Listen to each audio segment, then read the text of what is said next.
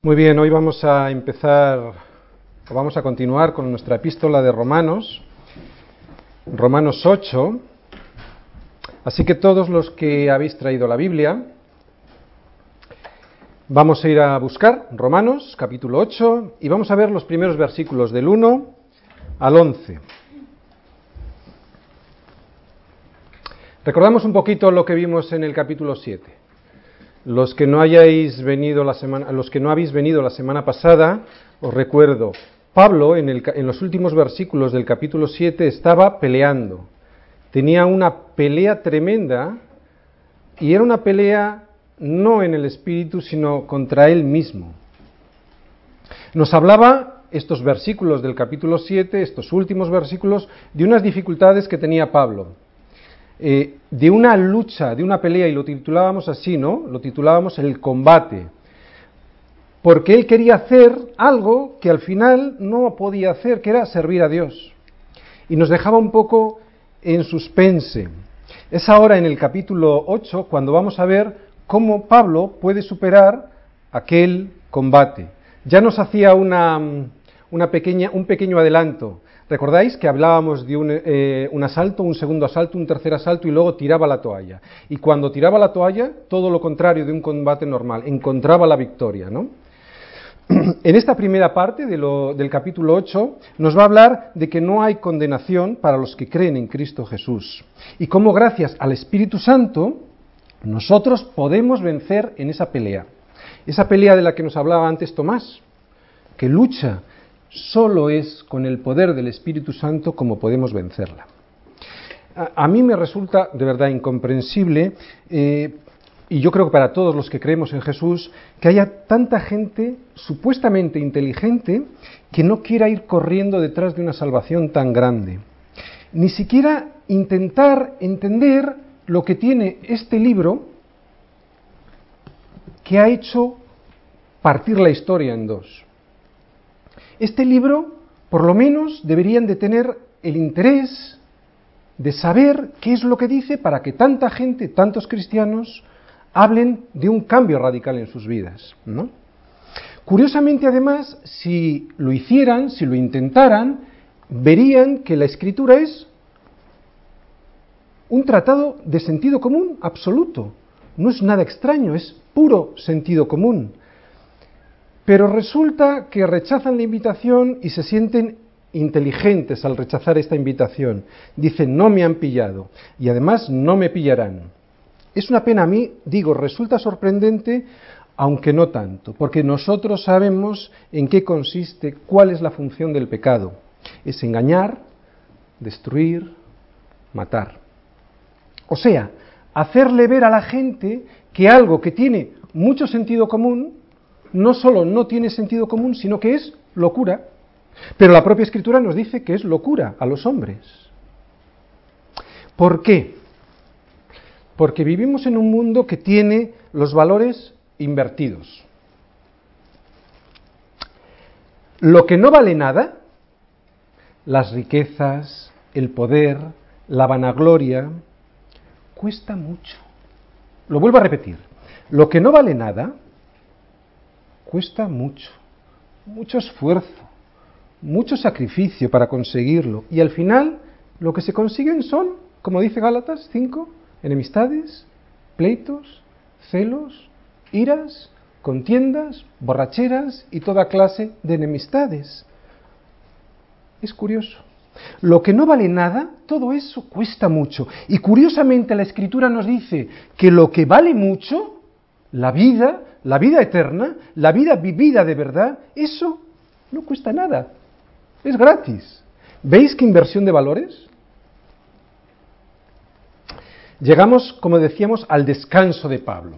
Pablo había estado peleando, ahora descansa en este combate y vamos a leer todos los versículos de este capítulo 8, no todos, sino del 1 al 11, los leemos todos para tener una idea general y luego, como siempre, en Semilla de Mostaza, vamos versículo a versículo para intentar ver qué, es lo que nos quiere decir Pablo. Leemos. 8 del, versículo 1. Ahora, pues, ninguna condenación hay para los que están en Cristo Jesús, los que no andan conforme a la carne, sino conforme al Espíritu. Porque la ley del Espíritu de vida en Cristo Jesús me ha librado de la ley del pecado y de la muerte. Porque lo que era imposible para la ley, por cuanto era débil por la carne, Dios, enviando a su Hijo en semejanza de carne de pecado, y a causa del pecado condenó al pecado en la carne. ¿Para qué? Para que la justicia de la ley se cumpliese en nosotros, los que no andamos conforme a la carne, sino conforme al Espíritu. Porque los que son de la carne piensan en las cosas de la carne, pero los que son del Espíritu en las cosas del Espíritu. Porque el ocuparse de la carne es muerte, pero ocuparse del Espíritu es vida y paz. Por cuanto los designios de la carne son enemistad contra Dios, porque no se sujetan a la ley de Dios, ni tampoco pueden. Y los que viven según la carne no pueden agradar a Dios. Mas vosotros no vivís según la carne, sino según el Espíritu. Si es que el Espíritu de Dios mora en vosotros. Y si alguno no tiene el Espíritu de Cristo, no es de él. Pero si Cristo está en vosotros, el cuerpo en verdad está muerto a causa del pecado, mas el Espíritu vive a causa de la justicia. Y si el Espíritu de aquel que levantó de los muertos a Jesús mora en vosotros, el que levantó de los muertos a Cristo Jesús, vivificará también vuestros cuerpos mortales por su Espíritu que mora en vosotros. Es el Espíritu Santo de lo que está hablando en este capítulo 8. Y es curioso que solo lo menciona una vez en el capítulo 7, cuando leímos, ¿recordáis? Pablo peleando y no venciendo en su, en su pelea, porque todo era yo, yo, mi, mi. Ahora, en el capítulo 8, el Espíritu es mencionado más de 20 veces. Esta es la vida del cristiano, caminando en el Espíritu, rindiéndose al Espíritu, tirando la toalla, como veíamos, del combate, tirando la toalla de nuestras fuerzas. ¿Para qué? Para que sea Él el que me conforme, el que me transforme a su imagen, a la imagen del Señor Jesucristo, y así venza en este mundo. Como nos comentaba Tomás, en el Espíritu es cuando hay poder. Vamos a verlo, ya veréis cómo Pablo va demostrándonos cómo en el Espíritu hay vida y hay poder. Vamos al versículo 1, la primera parte que dice, ahora pues, ninguna condenación hay para los que están en Cristo Jesús. ¿Veis? Ahora, no antes. Ahora que, ¿cuándo? ahora que me he reconocido miserable delante de un Dios santo. Mucha gente piensa que ni ahora ni antes. ¿Por qué? Porque no se ven miserables, ya que no han aceptado su situación, que es una situación de pecado delante de un Dios santo, muy santo. Y esa situación es muy comprometida. Pero ¿qué dijo Jesús en Juan 3:17? porque no envió, si queréis mirar, Juan 3, 17 al 19, porque no envió Dios a su Hijo al mundo para condenar al mundo, sino para qué? Para que el mundo sea salvo por él. El que en él cree no es condenado, pero el que no cree, y aquí atención, señores, ya ha sido condenado, porque no ha creído en el nombre del unigénito Hijo de Dios. Y esta es la condenación que la luz vino al mundo y los hombres amaron más las tinieblas que la luz. ¿Por qué? Porque sus obras eran malas. Esta es la esencia del Evangelio. Pues según Jesús aquí, la situación anterior de cualquier hombre que no acepta a Jesús es de condena, de separación. Por eso Pablo dice, ahora, ¿ahora cuándo? Ahora que he aceptado a Cristo en mi vida. Repetimos eso que hemos visto en Juan. Y esta es la condenación, que la luz vino al mundo y los hombres amaron más las tinieblas que la luz. ¿Por qué? Porque sus obras eran malas. Pablo entiende muy bien, esto, por eso dice él ahora. Si dice ahora, significa que antes no. O sea, que hubo un momento en la vida de Pablo en que antes esto no era así. Sigue diciendo, ninguna. Es enfático definitivo. A algunos creyentes les cuesta aceptar esto. Les cuesta aceptar que Dios ha perdonado sus pecados, porque han vivido una vida desastrosa, con pecados, vamos a decir, muy negros, terribles. Y les cuesta aceptar un perdón tan grande. Está bien. Yo, yo lo entiendo, está bien. Es humano pensar así. Pero Dios en su palabra dice que ninguna.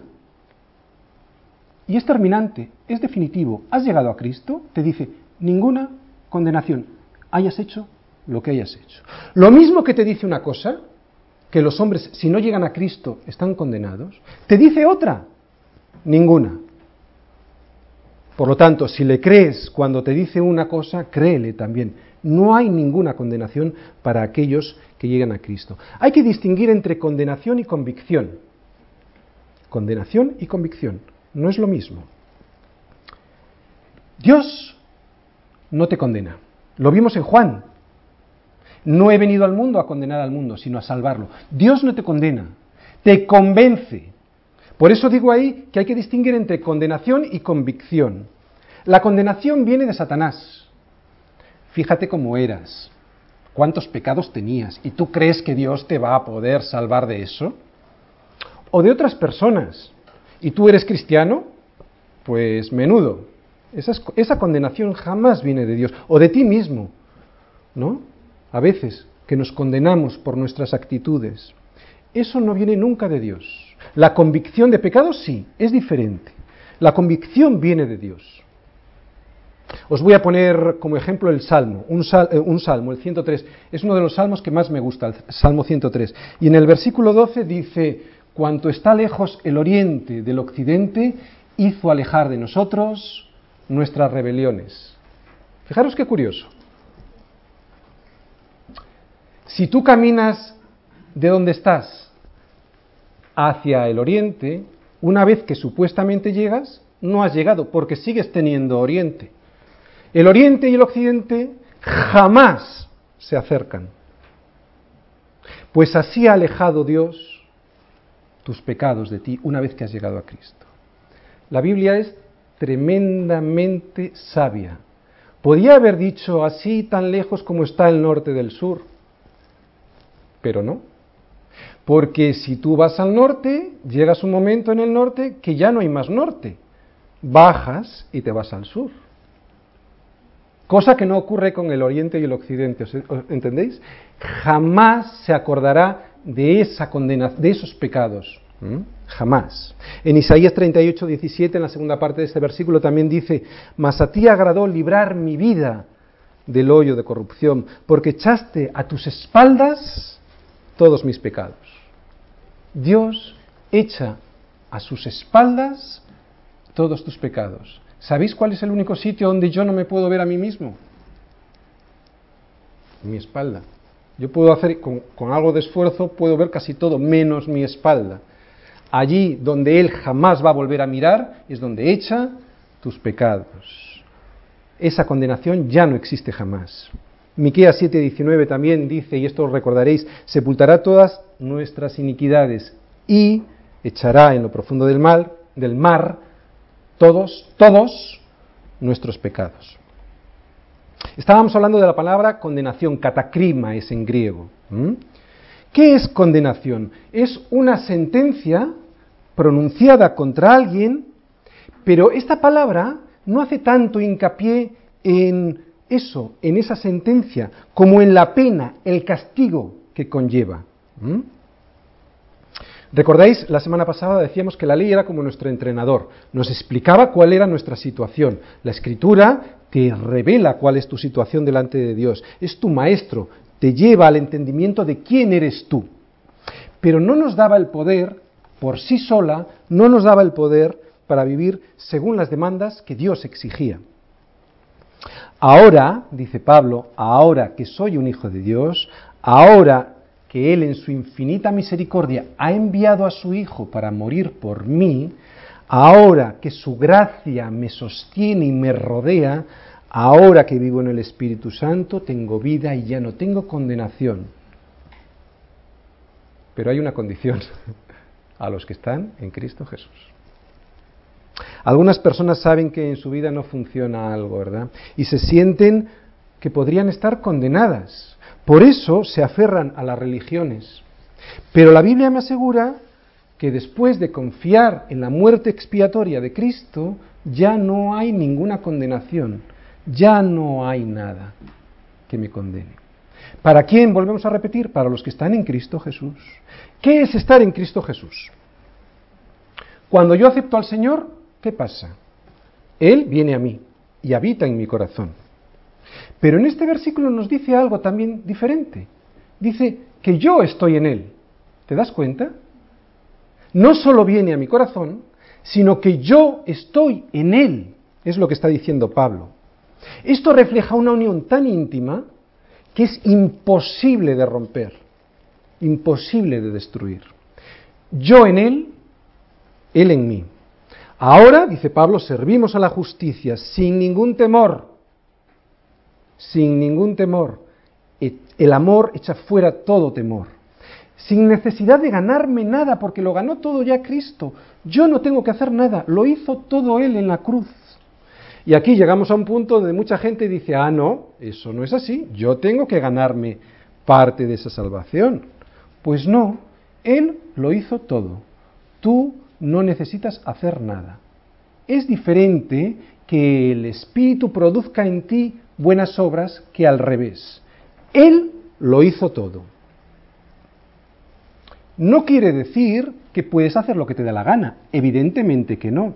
Si haces lo que te da la gana, estás demostrándote que nunca has tenido la justificación. Lo que hemos dicho alguna vez, si no hay santificación en tu vida, seguramente, casi con toda seguridad, nunca ha habido justificación, nunca has sido salvo. Nos libra de la condenación, lo vemos ahí, ¿verdad? La liberación de la, de la condenación no significa la liberación de la disciplina. ¿Lo entendemos? Lo repito otra vez, que te libere de la condena no significa que te libere de la disciplina. ¿Por qué? Nos dicen hebreos, Dios a quien ama, disciplina y azota a quien adopta por hijo, ¿no? A quien recibe por hijo. Por lo tanto, tú no puedes hacer lo que te da la gana. Vivir en el Espíritu es otra cosa. Vas a seguir siendo responsable delante de Dios porque Dios no puede ser burlado. Dice en Cristo Jesús. Ya se ha olvidado Pablo de yo, yo, mi, mi. Ya ha puesto toda su confianza en Cristo Jesús.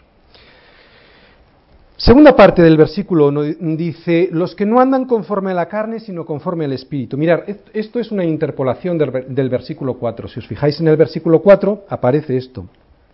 Algún copista en un momento determinado puso esto ahí en el versículo 1, sacándolo literalmente del versículo 4.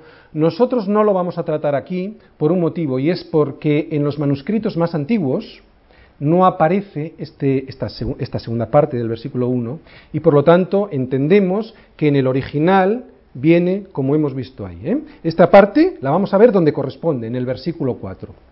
Así que seguimos. Segundo, eh, versículo 2. Segundo beneficio de tirar la toalla. Habíamos visto el primer beneficio, ¿eh? que era no había condenación, y ahora tenemos un segundo beneficio, que soy libre de la ley, del pecado y de la muerte. Leemos, porque la ley del Espíritu de, vida en Cristo Jesús me ha librado de la ley del pecado y de la muerte. Hay dos leyes, lo estamos viendo aquí, hay una ley de Espíritu en Cristo y hay una ley del pecado. La ley en el Espíritu que da vida y la, la ley del pecado que da muerte. Hay dos leyes. Yo os voy a poner un ejemplo. Es, también son dos leyes y una es la de la gravedad. la ley de la gravedad produce muerte. Cuando tú te tiras, sabes que hay una ley que te va a producir muerte. Sin embargo, hay otra ley, que es la de la vida. El ave desplegando sus alas, elevándose sobre el aire. La ley de la vida, la ley del diseño de Dios, del diseño de Dios, que le libró a ese ave de caer en la gravedad. La gravedad ya no puede con ese ave. Los dos intentan lo mismo, pero con diferente resultado. Al primero Dios no le ha otorgado el privilegio de volar, terminará cayendo en el suelo. Ya puede poner todo el empeño del mundo este hombre que no podrá sobreponerse a la ley de la gravedad, al pecado. Es lo que nos está diciendo Pablo. Por sus medios este hombre no puede hacerlo. Al segundo, al de allá, Dios le ha otorgado un privilegio, el de unas alas que puede ayudarle a sobreponerse a la, a la gravedad. He dicho que les, se sobrepone a la gravedad, no digo que se quita la gravedad. En los dos, el pecado, ¿entendéis lo que quiero decir, verdad? El pecado actúa de la misma manera, pero uno en sus fuerzas no puede y el otro, por la ley del Espíritu, estamos haciendo un símil, puede elevarse por encima de esa, de esa gravedad. Estas son las buenas noticias que Pablo tiene para nosotros.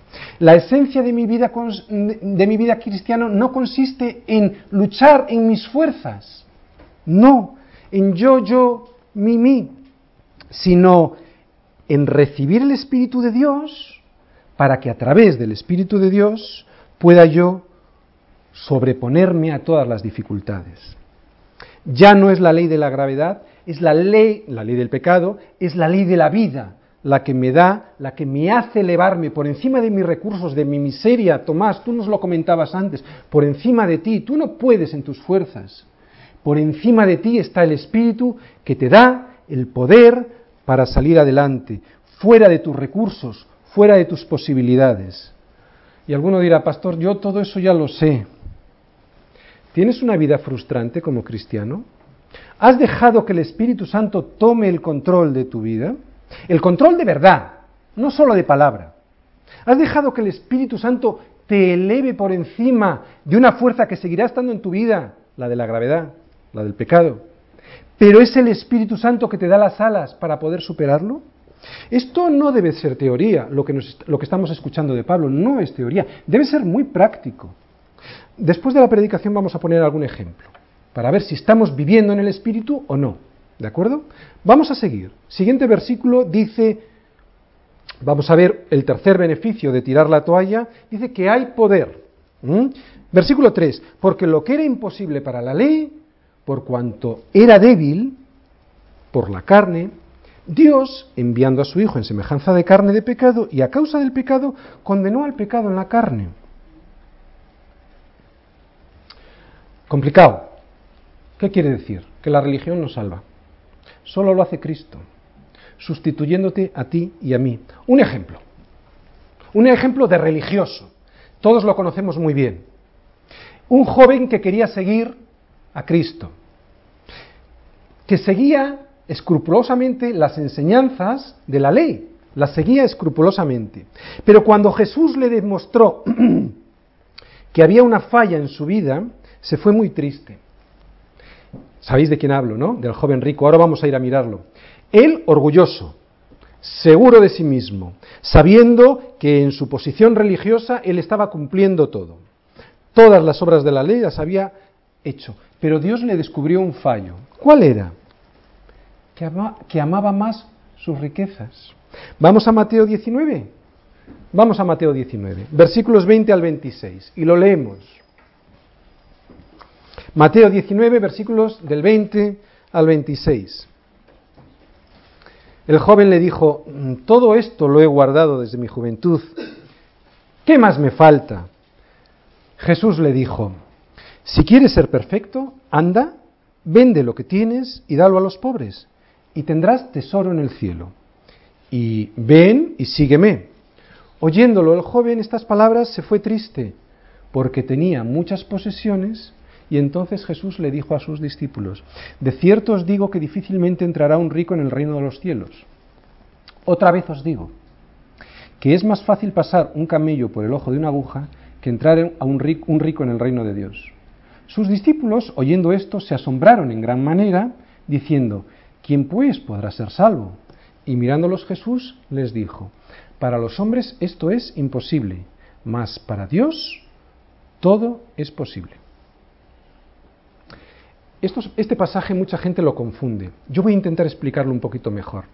A ver, las riquezas para este joven eran sus posesiones, pero para cualquier otro puede ser otra cosa. Para mí puede ser otra cosa. Y esto no lo digo yo porque yo lo interprete así, porque me dé la gana. No, no, esto lo dijeron los propios discípulos.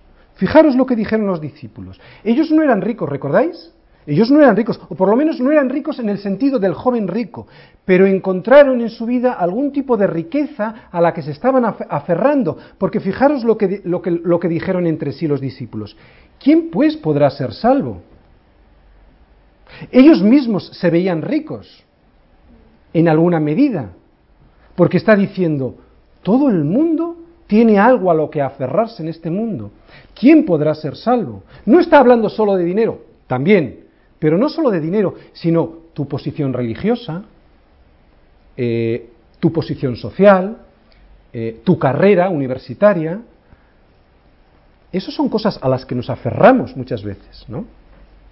Para los judíos, por ejemplo, era su religión. Y para el joven rico del que estamos hablando eran sus posesiones. Y para mí cualquier otra cosa, ¿verdad? Cualquier otra cosa que me desvíe del objetivo principal para mi vida, que es seguir a Cristo y obedecerle, para así darle la gloria a Dios. Pero Jesús dice algo más antes de volvernos a Romanos. ¿Qué dice? Al final dice, lo que es imposible para los hombres es posible para Dios. O sea, lo que hemos visto en Romanos, lo que estamos viendo, que lo que la ley no puede hacer, lo puede hacer el Espíritu de Dios. Cristo no vino a condenarme, Cristo no vino a condenarte, vino a condenar el pecado. ¿Te das cuenta? No vino a condenarte, no vino a condenarme, vino a salvarnos, vino a condenar al pecado, porque murió, y murió allí cargando con todas tus penas, con todas, con todas mis pecados. Y de esa manera, aceptando ¿eh? a Cristo que entra en tu corazón, te liberas de esa carga. Cuarto beneficio, nos vamos al siguiente versículo. Cuarto beneficio de no pelear en tus fuerzas, de tirar la, toalla en, esta pelea. Hay santificación. Leemos el 4. Para que la justicia de la ley se cumpliese en nosotros, que no andamos conforme a la carne, sino conforme al Espíritu. Aquí sí está bien puesto el versículo. ¿Sabéis por qué? Porque este andar en el Espíritu no es una condición, no es un requisito para que haya sobre mí una sentencia condenatoria o no. Es un resultado y es muy diferente. ¿Vale? Es un hermoso resultado. El andar en el Espíritu no es una condición, es un resultado. Ahora que ando en el Espíritu, ahora ya, ahora sí, nos dice Pablo, ahora puedo obedecer la palabra de Dios. Además, tengo deseo de obedecer a la palabra de Dios. Y además me da la habilidad para obedecerla. Aunque yo sigo teniendo la decisión de si quiero o no quiero, porque mi naturaleza pecaminosa, la ley de la gravedad, sigue existiendo. Os voy a hacer una explicación muy gráfica. Andar conforme al Espíritu es como un piloto. Un piloto que decide creer, esto es andar en el Espíritu, aquel de allá. Un piloto que decide creer que hay una ley superior a la ley de la gravedad. Y entonces enciende los motores y navega por el aire. Ha decidido creer que hay una ley superior a la ley de la gravedad. Andar conforme a la carne sería lo contrario, no creer que existe una ley superior que puede hacer que yo venza a esa ley, al pecado, a la ley de la gravedad. Esto es andar en la carne y que provoca destrucción y muerte. La ley del Espíritu ha de estar siempre presente en mi vida, porque si no, en cualquier momento, la ley de la gravedad hará el efecto y me tirará. La ley del Espíritu, la ley de la vida, el Espíritu, tienes, tienes que estar lleno del Espíritu, porque si no, en cualquier momento la ley de la gravedad volverá a hacer estragos en tu vida. Volverá a tomar el control. Y no queremos que eso ocurra. Hay santificación, decíamos, vamos al siguiente versículo, el versículo 5. Porque los que son de la carne piensan en las cosas de la carne, pero los que son del Espíritu piensan en las cosas del Espíritu. Chicos, sabemos que sí, que pecamos, que sí, que cometemos errores, pero no habitamos permanentemente en el pecado. Eso sería perseverar en el pecado. Una cosa es cometer errores y otra cosa es vivir permanentemente en el error. ¿Eres de la carne o eres del espíritu? Es una buena pregunta para nosotros hoy, porque técnicamente lo entendemos.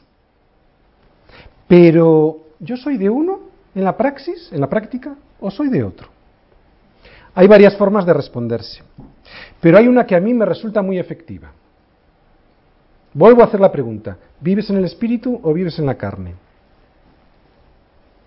En Mateo, en el capítulo 12, versículo 34, el Señor, hablando con los judíos, les dijo, eh, Mateo 12, versículo 34, el Señor les dijo a estos judíos, ¿qué les dijo? Que de la abundancia del corazón habla la boca.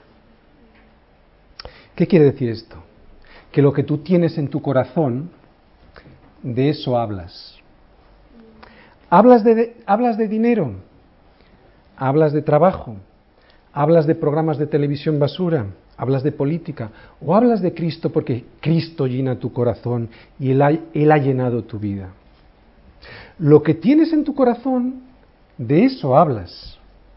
Además lo haces sin darte cuenta, sin forzar, sin disimular. ¿Sabéis por qué? Hablas de eso porque eres eso. El que habla de dinero es eso. El que habla de políticas, pero si tú hablas del Señor, si por tu boca sale el Señor, es que eres del Señor. Eso sería una buena eh, forma de saber si andamos en el Espíritu o no. Mirar, no que no se pueda hablar de otra cosa, no malinterpretemos. Hay gente que seguramente está sacándole punta, ¿no? No estoy hablando de que no se puede hablar de otra cosa. No, estoy hablando de lo que domina tu mente de lo que domina tu mente, eso eres. Si, si, hay algo que domina tu mente, eso es lo que eres. Santificación. Si no hay santificación, como decíamos antes, igual es que nunca ha habido justificación. ¿Vale? Quinto beneficio de tirar la toalla. Hay vida y hay paz. En el versículo 6 nos enseña y nos dice, porque el ocuparse de la carne es muerte, pero el ocuparse del espíritu es vida y paz. Ocuparse, ¿qué es? Es proponerse algo que previamente has pensado, que has meditado. Determinación de hacer algo que has meditado muy bien. Eso es ocuparse. Si te ocupas en la carne, produce muerte. Si te ocupas en las cosas del Espíritu, produce vida y paz. El ocuparme en mi Señor es vida y es paz. El ocuparme de la carne es separación de mi Señor y por lo tanto muerte. ¿Y cómo puedo ocuparme en mi Señor? Otra buena pregunta. Bueno, por ejemplo, oye, ¿haces tus devocionales todos los días? ¿Sigues tus devocionales sistemáticamente con la palabra? Aprovecha los estudios de Juan que estamos viendo los sábados. Y con, ese impulso que damos en los estudios, sigue, vuelve a sacarle el máximo partido a, Juan, al Evangelio de Juan, y míratelos de lo siguiente. ¿eh? Esa es una forma de estar a los pies de tu Señor. Es una forma de que te lave con la palabra. La vida en el Espíritu se sostiene con tres patas, fundamentales. Tres patas. La escritura, la oración y la iglesia. La escritura. ¿Qué nos dice en Romanos 10, versículo 17? Que la fe es por el oír y el oír la palabra del pastor. Ah, no dice eso, ¿verdad? Dice la palabra de Dios. Por eso he puesto ahí la escritura y no he puesto un pastor. Un pastor os puede ayudar.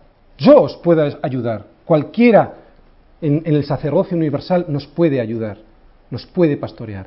Pero solo es la escritura nuestra única regla de fe y conducta. Por eso no debemos de dejar de hacer nuestros devocionales. Lo que yo diga aquí puede estar muy bien, pero podría estar mal. Por eso tenéis que investigar en la escritura. La escritura es una parte fundamental, es una pata sobre la que fundamentáis vuestra vida en el Espíritu. La oración. Hemos visto en Juan que el Señor, siendo Dios, oraba. ¿Cuánto más yo? Y no lo hacemos. Esa otra pata de la vida en el Espíritu es la oración. Y otra es la iglesia. Y os dais cuenta que yo no he puesto ahí un edificio, ni he puesto eh, ni siquiera un culto. Ni siquiera un culto. ¿Qué he puesto? He puesto koinonía, como que en griego, ¿no? Eh, comunión, unos con otros. Esto es iglesia. Es más que esto también, esto es iglesia. La comunión de unos con otros, en un mismo sentir, con gozo, alegría y paz en el espíritu. Eso es la iglesia, no solo las paredes, bueno, de hecho no son las paredes, ¿de acuerdo? Esto es la iglesia también. Versículo 7.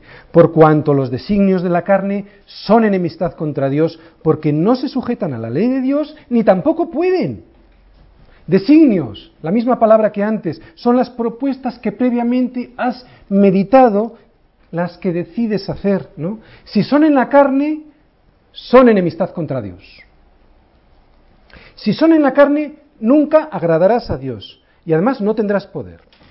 Todo el mundo piensa que los buenos se van al cielo y los malos al infierno.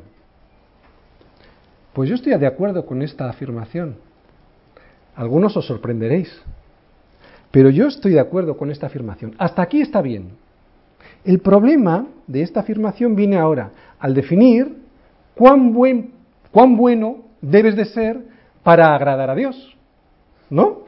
Ahí está el problema. Pues bien, como decimos aquí viene el problema. Y la Biblia nos lo aclara, nos dice que has de ser perfectamente bueno. Ah, ahí la cosa ya se estropea.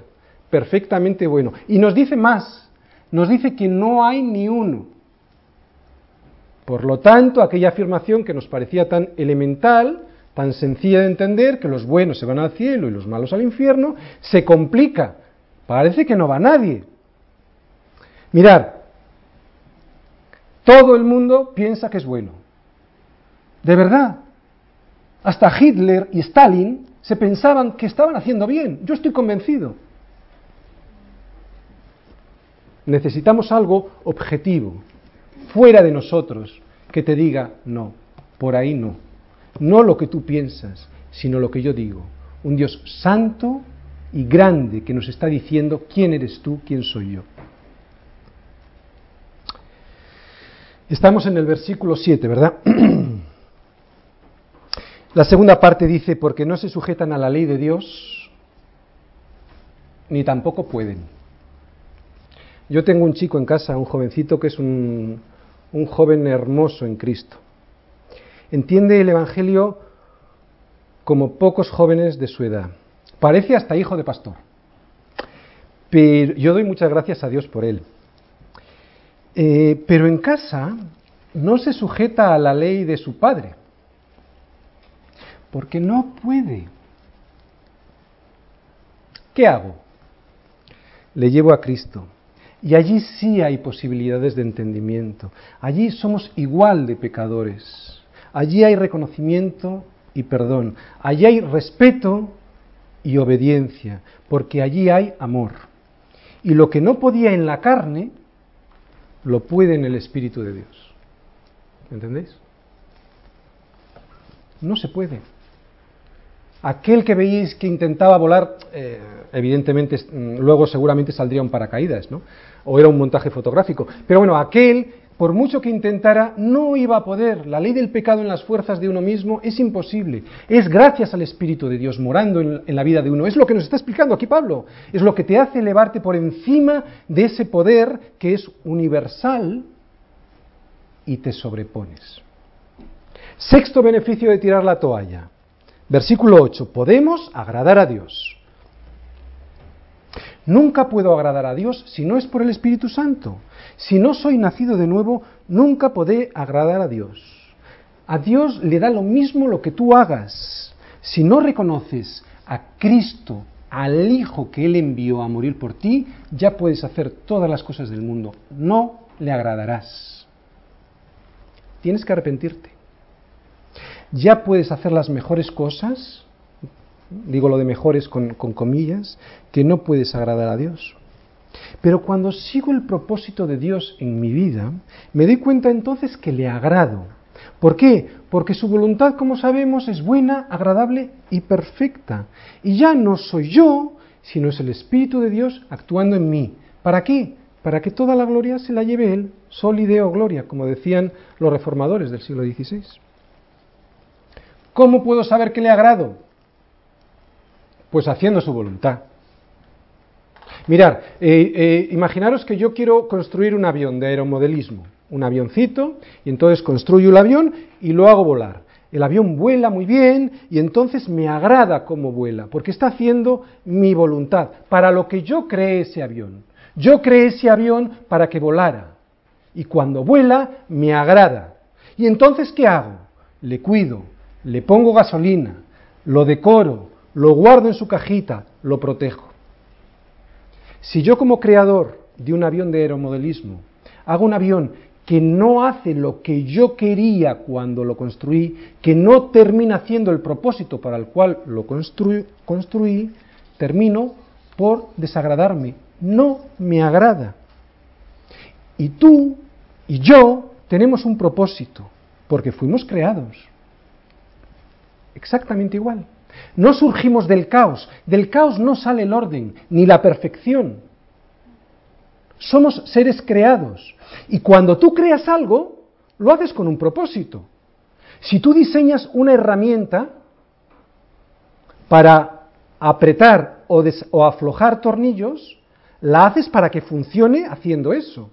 La creas con ese propósito. Pero si esa herramienta no hace el propósito para el cual tú la diseñaste y creaste, no te vale de nada. Nosotros somos creados. Tenemos que encontrar el propósito de nuestra vida para que encontrando el propósito para el cual fuimos creados, actuemos en consecuencia. Y la escritura, que es el manual del fabricante por el cual podemos encontrar el propósito para nuestra vida, nos dice que si no aceptas a Cristo Jesús, no le agradas al Creador. Y a través de reconocerle en tu vida, entra el Espíritu Santo y hace que tu vida vuele y se sobreponga a la ley de la gravedad que es el pecado. Colosenses 1.16, la segunda parte, nos dice, todo fue creado por Él, por medio de Él y para Él. Esto es muy importante. Fuimos creados por Él y para Él. Y los que viven según la carne no pueden agradar a Dios, nos dice. Si ponemos este versículo al, revés, diría que los que vivimos en el Espíritu sí podemos agradar a Dios, ¿no? Vamos al siguiente versículo, al 9. Mas vosotros no vivís según la carne, sino según el Espíritu, si es que el Espíritu de Dios mora en vosotros. Y si alguno no tiene el Espíritu de Cristo, no es de él. Mas vosotros, los que estáis en semilla de mostaza, si, no, si vivís según la carne, perdón, si no vivís según la carne, sino según el Espíritu, si es que vais a semilla de mostaza, no dice eso, ¿verdad? No. Más vosotros, los que estáis en semilla de mostaza. eso está, hasta ahí podríamos hacer así. No vivís según la carne, sino según el Espíritu. ¿Por qué? Porque no se trata de venir a la iglesia. Se trata de ser la iglesia. Se trata de que el Espíritu de Dios viva en ti. ¿Veis cómo no se trata de una religión? Se trata de una relación personal. No dice los que van a, dice los cuando mora el Espíritu en ti. ¿eh?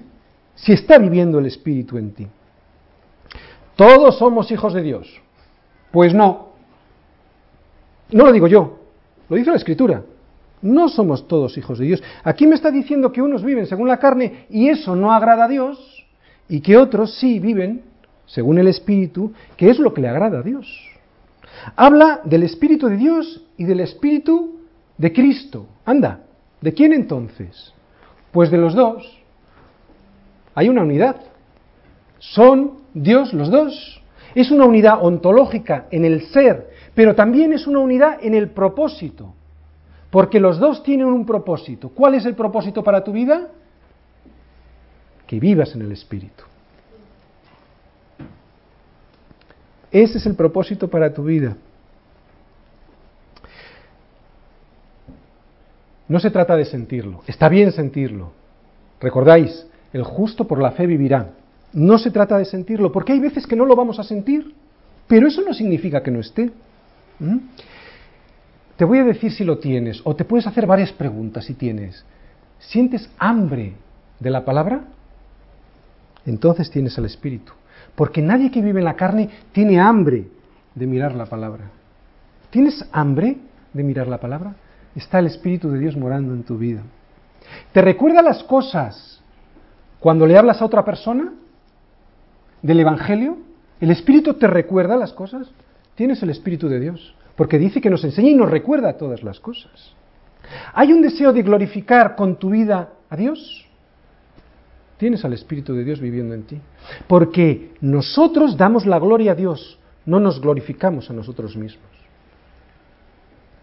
Y si alguno no tiene el Espíritu de Cristo, no es de Él. La Biblia dice que no todos son hijos de Dios. Lo siento mucho, no lo digo yo, lo dice la Escritura.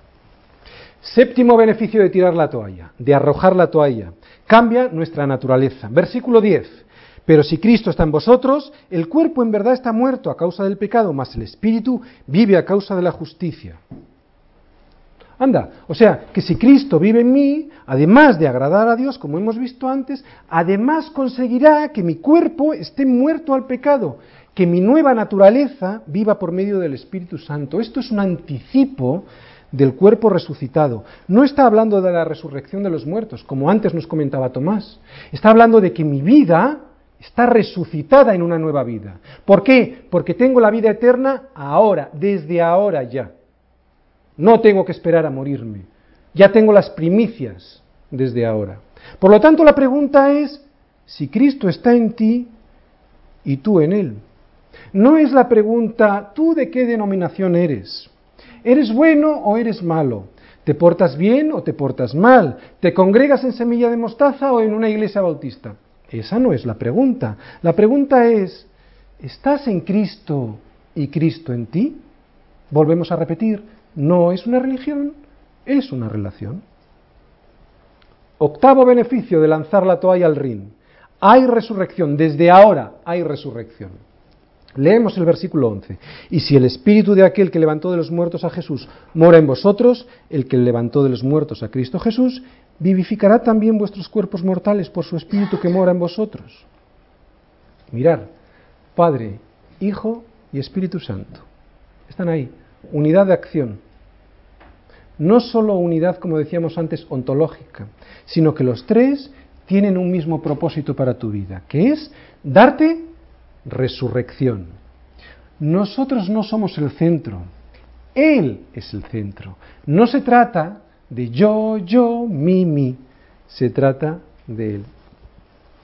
Así como el Espíritu Santo nos está diciendo aquí, levantó de la muerte física a Jesús, le levantó de la tumba y le dio vida en su cuerpo mortal, así ahora el mismo Espíritu que mora en nosotros nos levantará y nos dará nueva vida. Y somos testimonio aquí todos nosotros de que nos ha dado nueva vida. No somos lo que éramos en absoluto. Y nos va vida nueva desde ahora y para siempre, pero desde ahora. Y esta esperanza a nosotros no nos avergüenza y la proclamamos. Es esperanza en seguridad. No dice ojalá que ocurra, dice que va a ocurrir. La evidencia de que Cristo me va a resucitar es que Él mismo resucitó de entre los muertos. Y ha hecho con esa resurrección que este cuerpo mío, de pecado, ahora viva y ya no trabaje más para el pecado, sino para la vida. ¿Tienes una vida frustrante como cristiano? ¿Has dejado que Él tome el control? Que el Espíritu tome el control. El control de verdad. ¿Has dejado que el Espíritu Santo te lleve por encima de tus propias fuerzas? Esto no es teoría, esto es muy práctico. ¿Mm? Hay unos ejemplos que podríamos poner para saber, yo ya he puesto varios, vamos a terminar ya poniendo algún ejemplo. Mirad, es muy fácil cuando tienes una enfermedad grave, poner todo en manos del Señor. ¿Por qué es fácil? Porque no puedes hacer nada. Eso no es vivir en el Espíritu. Eso no es una prueba, mejor dicho, de vivir en el Espíritu.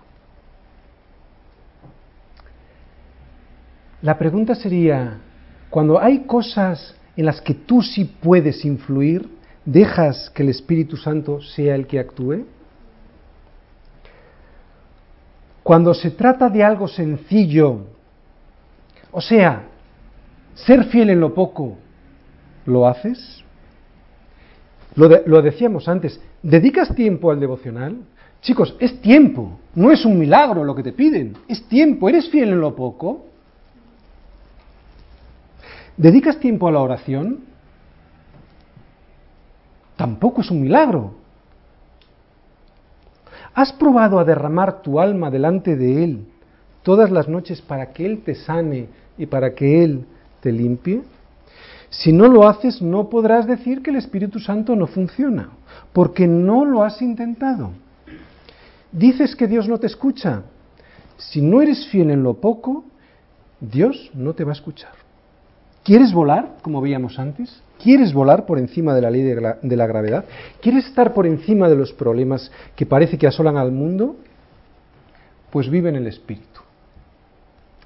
Esta sería la predicación de hoy. Vamos a orar, vamos a dar gracias por la, por la palabra